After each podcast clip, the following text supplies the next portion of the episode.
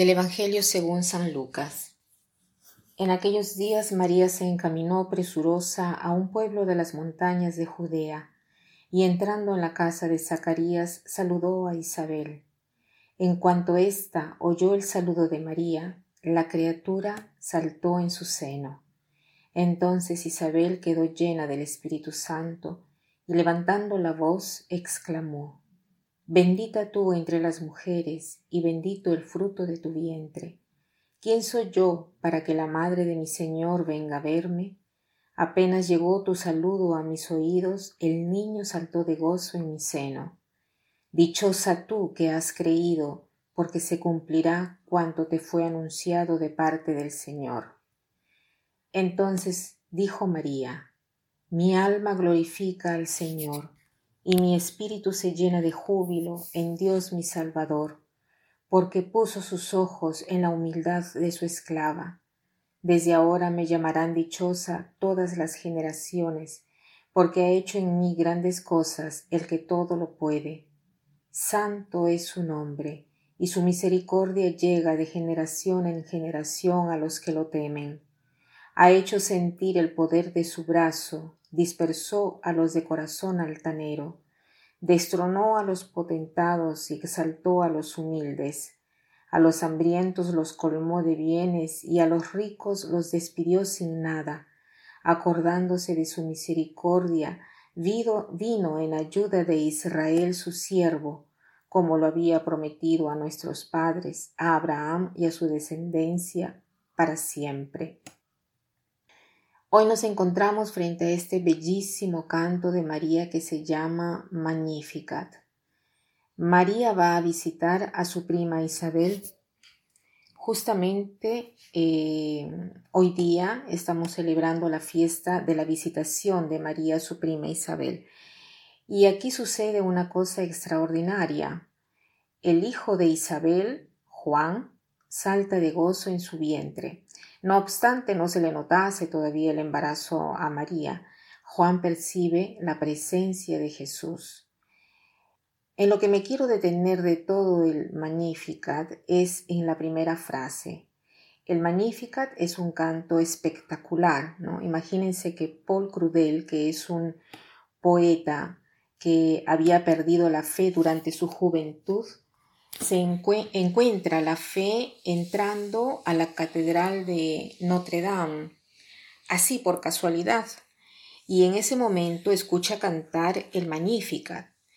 Él cuenta ese momento y dice así, en un solo momento todo mi corazón se conmovió como jamás antes había sucedido.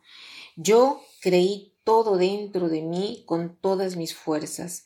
Todo mi ser era como si estuviera en, éxtasis hacia lo alto.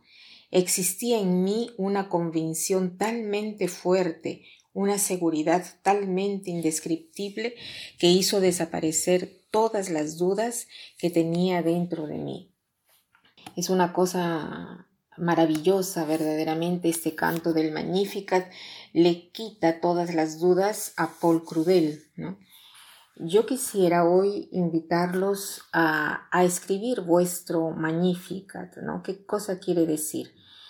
Aquí María, en el Magnificat, Magnificat, ¿qué dice? Dice, mi alma glorifica al Señor. ¿Qué quiere decir esto?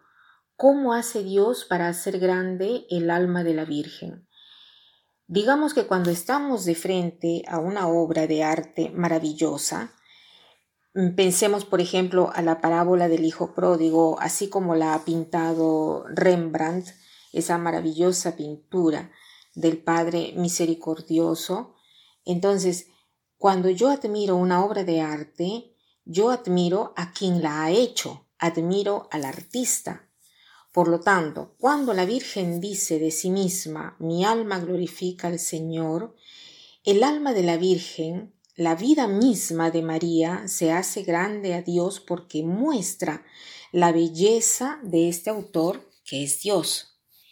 Y después dice todo lo que Dios ha hecho en su vida y en la vida de, de su pueblo.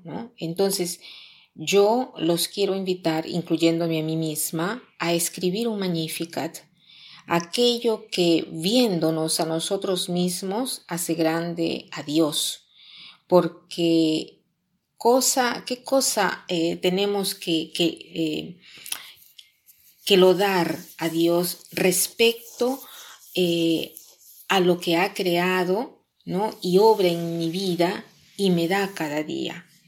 Y de repente unirlo a la historia de mi familia, de mi pueblo, porque estamos todos unidos. Esta podría ser mi oración de hoy día. ¿no? Y para terminar, quiero citar esta frase que dice así, lo que eres es el don de Dios a ti, lo que serás es tu don hacia Dios. Lo que eres es el don de Dios a ti, lo que serás es tu don hacia Dios. Que pasen un buen día.